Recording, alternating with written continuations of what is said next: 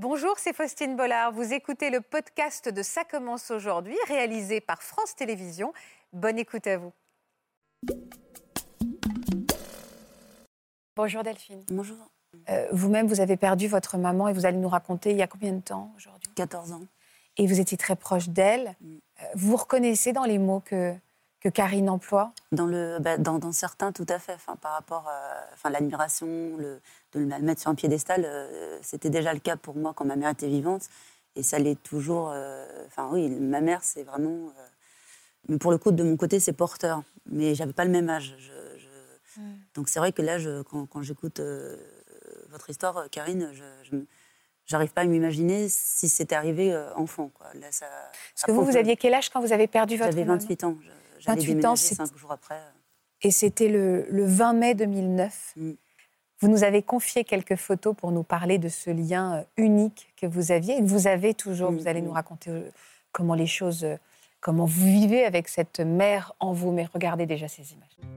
Delphine, née en 1980. À l'âge de ses trois ans, elle emménage dans un nouvel immeuble avec ses parents. Mais rapidement, ces derniers divorcent et la petite fille reste vivre avec sa mère Françoise. Même si elle continue de voir son père les week-ends, elle et sa mère se retrouvent désormais seules à la maison et nouent dès lors une relation de plus en plus fusionnelle. Françoise organise sa vie autour de sa fille pour profiter au maximum de sa présence. Puis au lycée, la jeune Delphine s'oriente alors vers des études de langues étrangères et décroche un poste de professeur assistante en Allemagne. De retour en France à 28 ans, c'est tout naturellement qu'elle réemménage avec sa maman, le temps de trouver son propre domicile. Qu'est-ce qui s'est passé à cette date, le 20 mai euh, 2009 Racontez-moi. Euh, bah, à la base, comme un jour ordinaire, euh, c'était un matin où ma mère et moi on allait travailler parce qu'on vivait euh, ensemble. J'allais déménager cinq jours après. hein. Euh, ma mère partait toujours euh, avant moi. Donc là, elle était sur le palier en, en attendant l'ascenseur. Et, euh, et là, j'ai en- j'ai entendu un, cri comme jamais j'ai entendu. Enfin, d'ailleurs, j'ai jamais entendu de toute ma vie ma mère crier.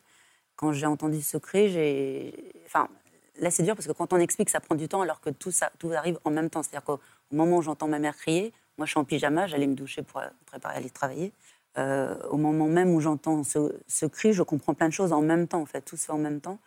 Donc, je, je sens qu'elle est en danger, qu'elle se fait agresser parce que c'est pas un cri de oups, je glisse quelque part. Enfin, c'est un cri de je, De souffrance, voilà, de douleur, de souffrance, enfin, d'agression. Je, je sentais qu'elle se faisait agresser. J'avais l'intuition que c'était le voisin du dessus.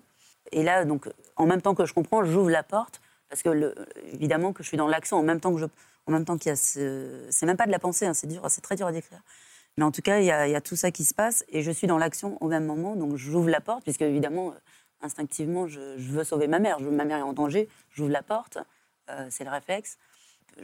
La scène, enfin tout se passe pareil en même temps, parce que c'est un palier où il y a juste un voisin en face en fait. Ma mère était euh, allongée, euh, allongée au sol euh, face à la porte de, nos voisins d'en face. La porte était fermée bien sûr, parce que sinon ils y seraient. enfin, voilà. Et donc en même temps que je vois ma mère au sol, je vois en même temps ce voisin agresseur habillé en paramilitaire, un masque sûrement pour tout ce qui est masque à gaz. Un masque à gaz habillé en Ouais, militaire. ah oui oui oui oui. Euh, Dans, les escaliers? Oui, oui. En fait, le- les- l'escalier qui mène à chez lui, en fait, parce que bah, on avait, euh, nous, on était le voisin au du septième, dessus? Lui au huitième. Le huitième, c'était le dernier étage. Et là, il était euh, à peu près, hein, parce que je- à peu près de deux marches, parce est, je le vois en lui, il est en position ascendante. Donc ma mère est au sol. En même temps, je vois le. bah, je comprends que c'est le voisin, même s'il est en paramilitaire avec le masque. Ça pouvait être que lui, de toute façon. Et là, mais en même temps que je comprends tout ça, il me tire dessus. Enfin, si vous voulez, quand ça se décompose quand j'explique, mais tout arrive Oui, en tout même temps. en même. J'ouvre la, enfin, j'entends ma mère crier, euh, je comprends la situation, j'ouvre en même temps. Là, boum, premier choc, je vois ma, même- ma mère au sol. En- presque en même temps, je, je- je vois ce voisin qui met un peu en oblique, un peu à votre place, en fait, si vous voulez, mais plus près, euh, armé, en paramilitaire, euh, un masque, comme les masques à gaz. là, pour, Terrorisant, par ailleurs. La Ah oui, vision mais est tout est. De toute façon, tout, c'est à la fois. Irréel. Ouais, c'est ça. C'est c'est tout à fait ça. C'est en même temps, on comprend tout.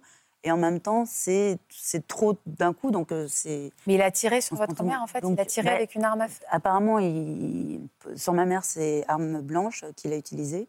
Enfin, moi, je l'ai su après coup parce que c'était un peu flou. Un et c'est vrai que, et c'est vrai qu'au final, j'avais pas entendu de, de, de, de coup de feu. En tout cas, elle n'est pas décédée de, de, ça. il avait, parce qu'il avait aussi des, il portait aussi des armes blanches sur lui. Et moi, par contre, il m'a tiré dessus. après, j'ai su que c'était un fusil de chasse, apparemment. Et au moment où il m'a tiré dessus, bah, je, enfin, j'ai d'abord été. Euh, l'image choc, ça a été mon, doigt, parce qu'il m'a, il a visé sur mon index gauche, donc l'autre main. Je suis droitière. Euh, et je, me rappelle euh, avoir le, regard qui regarde mon doigt pendre comme ça de, de ma main. Enfin, mais en même temps que je vois ça, je, je, suis, je tombe au sol, certainement, puisque je me suis retrouvée au sol. Et là, donc ma porte était toujours ouverte. J'étais à moitié sur le palier et à moitié chez moi, on va dire. Ma mère, toujours qui gisait en face. Enfin, ma mère avait eu le temps de dire euh, au secours. enfin, ma, mère, enfin, on, nous tire dessus. Mais, enfin, elle, elle, me mentionne moi et, elle, elle dit, elle dit au secours, ça me souvient du au secours. On nous tue, ma, fille et moi. Après, je ne sais pas quel laps de temps il s'est passé, mais en tout cas, après, j'entends son dernier souffle. J'ai vraiment compris que c'était. Là, j'avais plus d'espoir. Je, je, comprenais qu'elle était, qu'elle était décédée. Enfin, D'ailleurs, elle, elle-même a dit. Euh, elle dit je, je, meurs. Mais dans ce je meurs, euh, enfin, chose qui pareil, hein, quand je voyais ça dans les films, j'ai fait euh, quand on meurt, on dit pas je meurs. Ben, là, pour le coup, si, elle a, dit je meurs et à la suite de ça, j'ai vraiment, je sais pas, comme entendu son dernier souffle. Et c'est ce qui, euh, je pense, euh, m'a autorisé à moi à essayer de m'en sortir. Donc je me suis extraite de la scène, donc en, me glissant vers chez moi sur, euh, sur le dos. J'ai poussé avec ma main droite la porte, et c'est une porte où sans la clé on ne peut pas rentrer en principe. Mais je ne me sentais pas sauvée pour autant, parce que je, me suis dit, il est armé, il peut très bien tirer à travers la porte et l'ouvrir, prendre les clés que ma mère dans son sac et ouvrir la porte. Enfin, quoi qu'il arrive, je ne me sentais pas sauvée pour autant. Mais instinctivement, euh, enfin, j'ai compris que c'était un instinct de survie à ce moment-là, après coup. Et c'est en me glissant en plus, je me suis dit, il ne faut pas que je reste juste derrière la porte. là, on a l'impression que j'intellectualise, mais sur le moment, c'est vraiment des pensées qui sont instinctives. sont instinctives. Mais euh, en tout cas, il y a ce moment où je me dis, c'est maintenant ou jamais. Et je ne le voyais pas. C'est-à-dire qu'à partir du moment où je suis au sol, je ne sais pas du tout, lui, où il est, est-ce qu'il recharge, est-ce qu'il va me retirer dessus. Tout ça, je ne sais je ne saurais pas dire est-ce qu'il est tout de suite remonté, est-ce qu'il est encore sur le palier, euh, je ne sais pas. Moi, la seule chose, c'est que je me rappelle me dit à un moment donné, je fais semblant d'être morte, euh, c'est la seule. Mais ça n'empêchera pas qu'il retire quand même. Mais par défaut, je fais semblant d'être morte. Après, je, je m'extrais. Euh, là, j'arrive dans le hall de chez moi, la, porte est fermée. Je me dis, faut pas que je reste si près parce qu'il peut retirer dessus. Donc, je me hisse, je me glisse tout au long du couloir. Je vais jusque dans ma chambre. Donc, du coup, à un moment donné, je fais un détour. D'ailleurs, c'est fou parce que vu l'état dans lequel j'étais, c'est là où on s'aperçoit que il y a des choses, euh, enfin, des forces de survie, voilà, des forces euh, soupçonnées parce que les instincts de survie. Euh, et là, en, me traînant, d'ailleurs, c'est là où je, sens que ma jambe droite est super bizarre, parce que moi, je, je pensais avoir été, avoir reçu une balle que dans le doigt, dans et, le doigt et dans le dans le bas ventre, et je comprenais pas comment ça se fait que je sentais ma jambe comme ça. J'avais pas fait le rapprochement à ce moment-là qu'il y avait une paralysie derrière, donc je sens ma jambe lourde, molle, enfin comme je l'ai jamais senti. Là, je comprends, j'entends plus ou moins de loin des voisins, je comprends qu'ils ont appelé euh, des secours, euh, police ou pompiers, je ne sais pas, mais je le comprends. Je suis arrivée jusqu'à mon téléphone portable euh, dans, la chambre, parce que je voulais pas aller dans le salon, je croyais que c'était trop près de l'entrée, enfin bref. Donc j'ai réussi à me glisser jusque dans ma chambre, atteindre mon téléphone portable. Et là, plutôt que d'appeler les secours, j'ai d'abord appelé mon travail. Chose là, pareil, hein, on m'aurait dit tu vas appeler ton travail à ce moment-là, non. Pour dire quoi au travail? Pour dire que, bah, pour dire. que vous n'allez pas venir. Voilà, donc là, c'était à cette heure-ci, c'était pas encore ouvert, c'était le. Je suis tombée sur une messagerie. Mais j'ai dit, ben voilà, euh, c'est Delphine. Enfin, je sais même pas si je dis mon nom de famille, je pense pas. On vient de me tirer dessus. Enfin, ma mère est morte. Moi, on m'a tiré dessus. Je vais peut-être mourir. Je viendrai pas aujourd'hui. Un truc comme ça. Donc là, c'est vrai qu'avec le recul, c'est fou, quoi.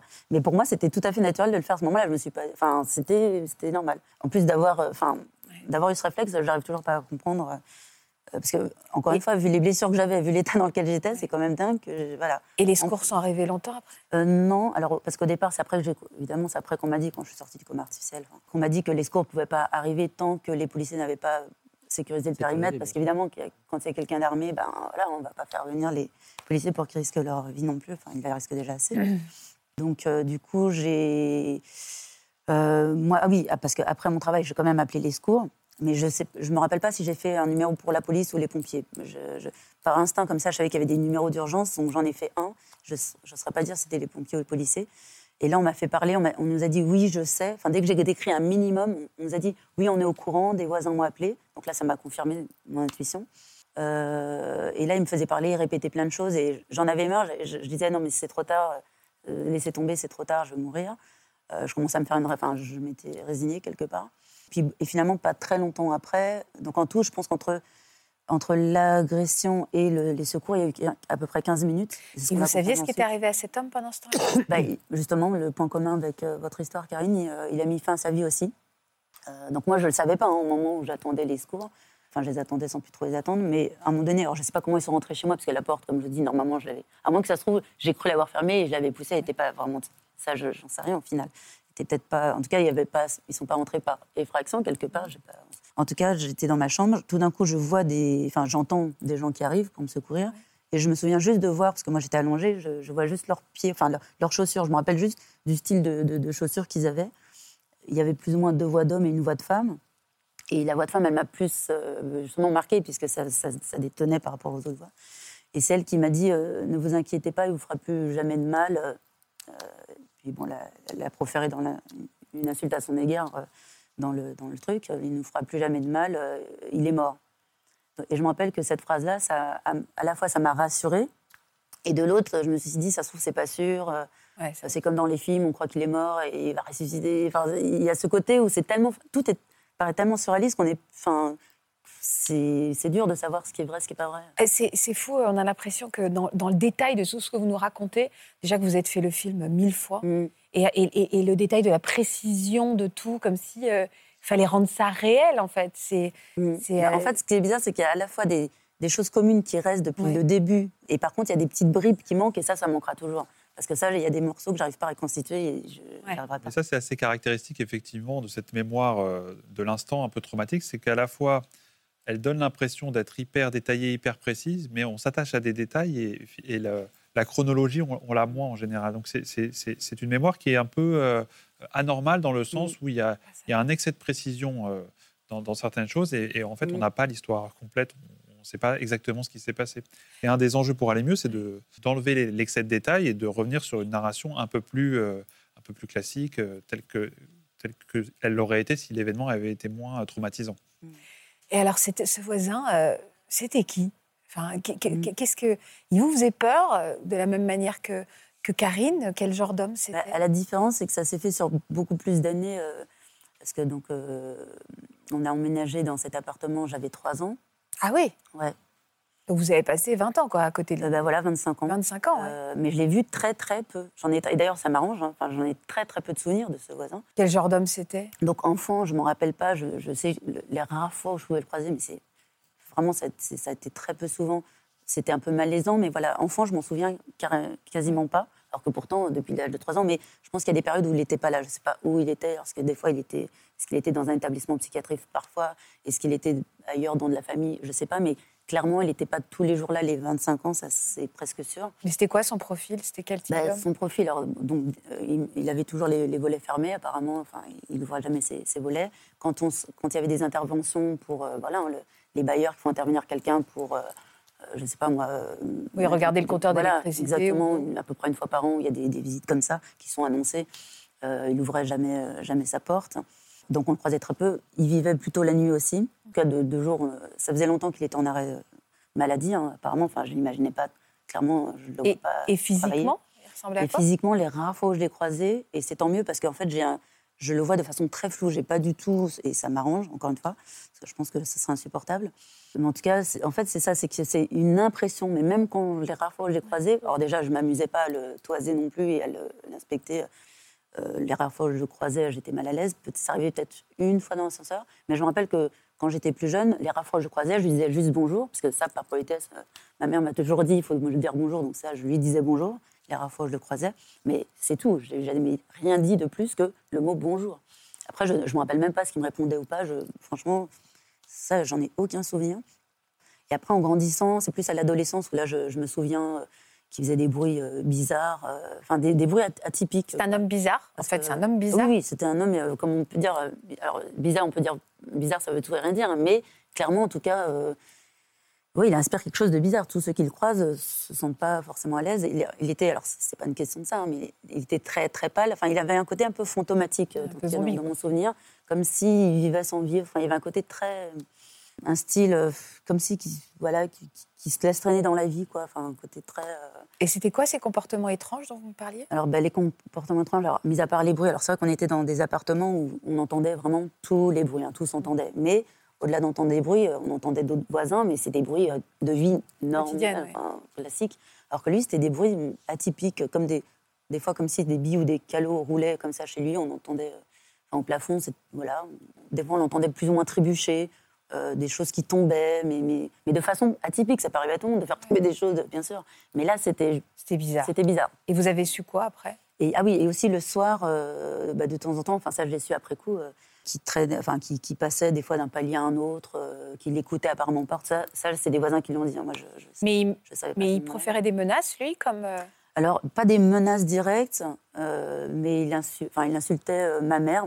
Moi, pas. Enfin, j'ai jamais eu vraiment de, rapport direct avec lui. Et euh, ma mère, il l'insultait, mais à travers, par la fenêtre, quand elle allait travailler le matin, il l'insultait. Enfin, ça, c'était à des périodes, surtout vers les dernières années. Les fois où je l'entendais, ça me, ça, m'énervait parce que j'étais tellement proche de ma mère que pareil. Enfin, moi, c'est on me touche pas à ma mère. Enfin, c'est, je, veux dire, la limite, moi, on m'insulte. euh, Bon, bah, je peux m'en remettre, mais euh, entendre ma mère se faire insulter, c'était très désagréable. Mais voilà, je ne faisais rien pour autant. Mais ça me faisait mal pour elle et je lui disais, mais voilà, tu, de- enfin, tu devrais porter plainte et Mm. tout. C'est... Et il y a eu un procès euh, après ce. après- Non, non, non, ben non, pas de procès. parce Pareil, en que, fait, pareil, rien du à sa tout. vie. Mais, mais moi, par contre, ça m'arrange, bizarrement. Enfin, mais c'est pas. Voilà, c'est, des histoires différentes. hein. Elle avait porté plainte, votre mère, avant, contre ces insultes, contre Alors, cet du homme? coup, c'est ça qui est flou. C'est, je sais qu'elle avait au moins écrit euh, au bailleur euh, quand, j'avais, quand j'étais peut-être ado. euh. Après, je, bon, après, il n'y a pas eu de vraie suite parce qu'en vrai, bah, rien ne se passait. hein. C'est- alors, on lui a peut-être envoyé un courrier à lui, euh, l'air de dire euh, faites attention, mais enfin, il n'est pas dans la réception. Enfin, de toute façon, il n'est pas dans le rationnel. Enfin, il était pas Mais vous avez su quoi de lui? Ben, pas, pas grand-chose, si ce n'est que, parce que bon, j'étais hospitalisée un an, etc.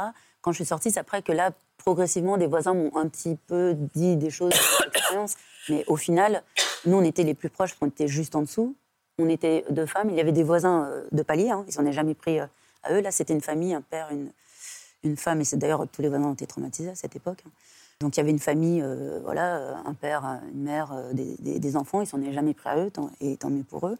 Après, ça, ça peut être qu'après coup, ça peut être qu'une hypothèse, mais je pense qu'ils s'en prenaient plutôt à des femmes.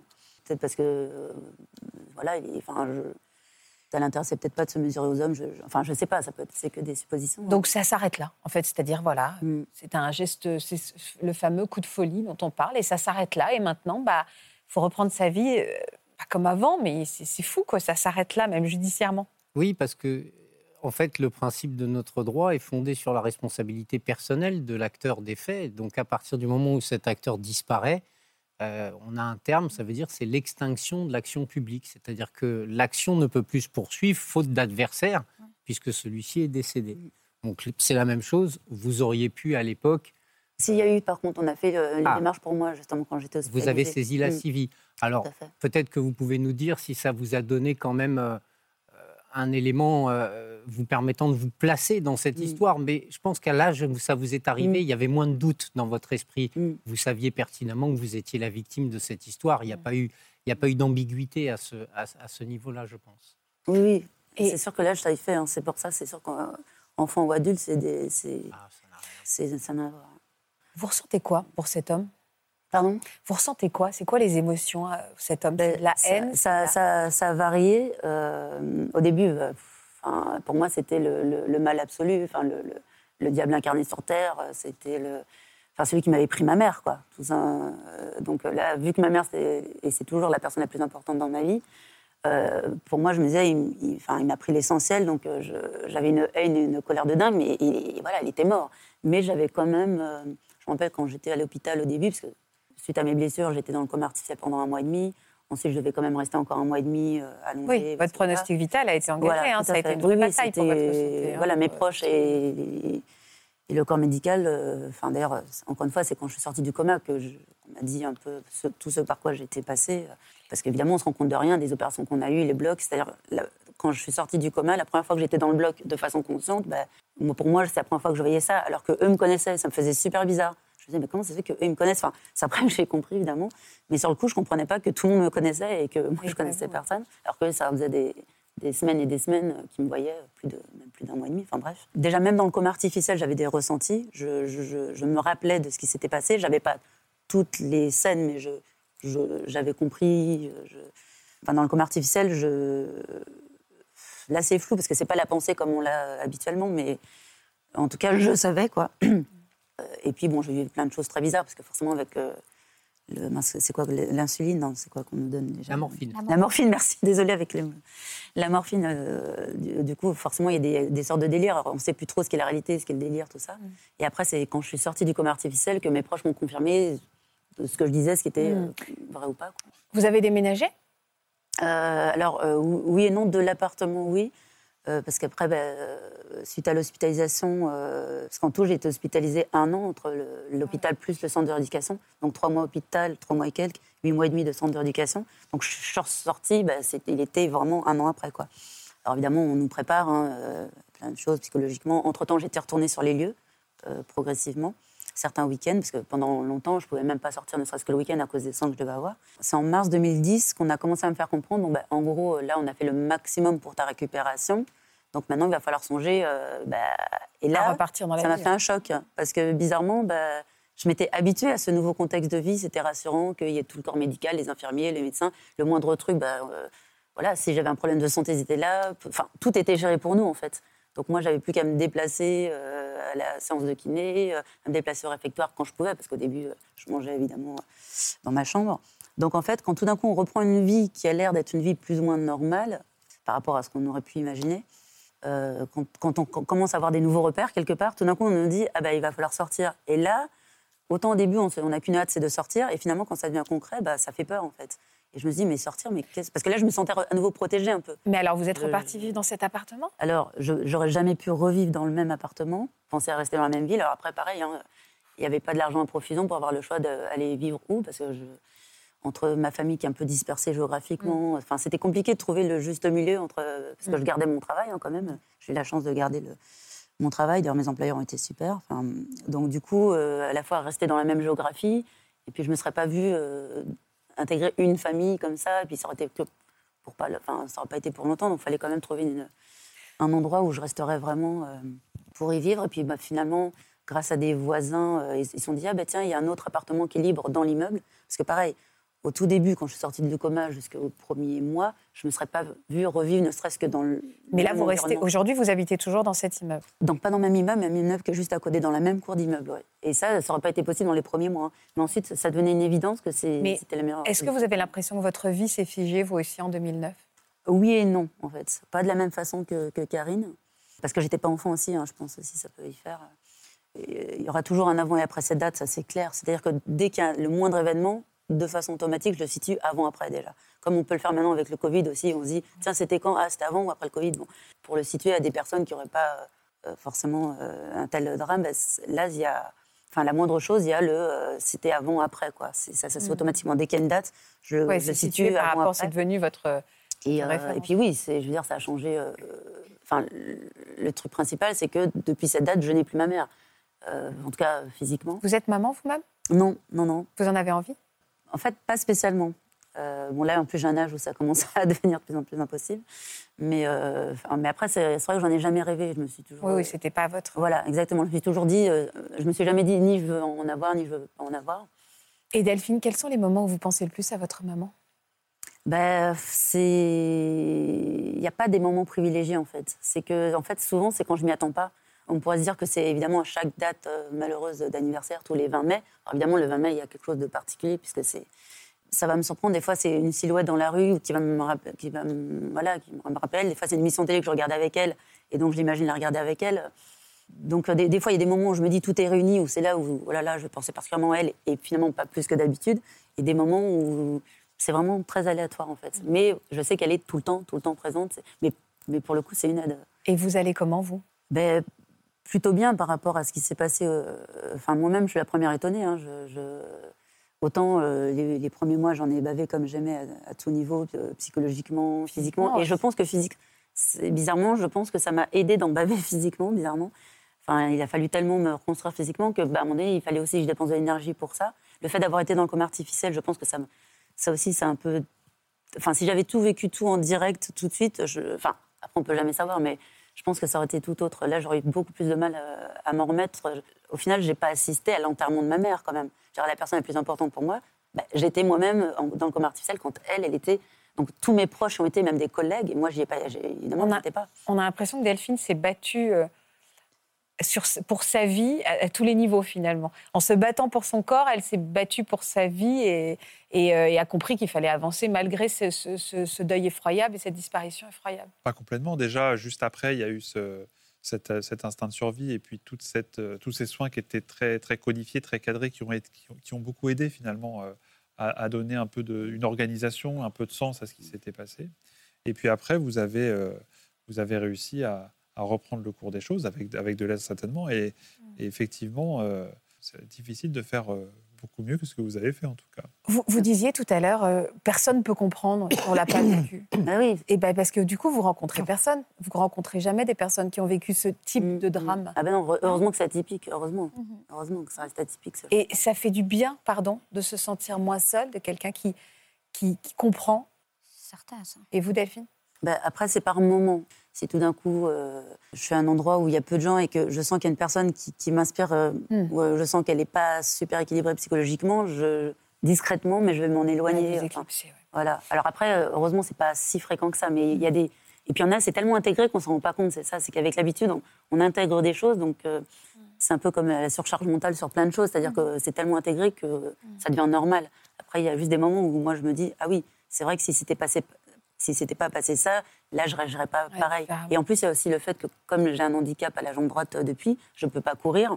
Donc, quand, ah euh, donc, ça fait double truc. C'est que par rapport à l'événement lui-même, et aussi le fait que. Bah, Physiquement, vous arrive, voilà. pas y répondre. Donc il y a des situations que j'essaie d'éviter parce que je me dis, euh, ne serait-ce qu'une simple manifestation, bah, je n'y vais pas forcément parce que je me dis, a un truc et qu'il faut courir, bah, je ne peux pas. Quoi.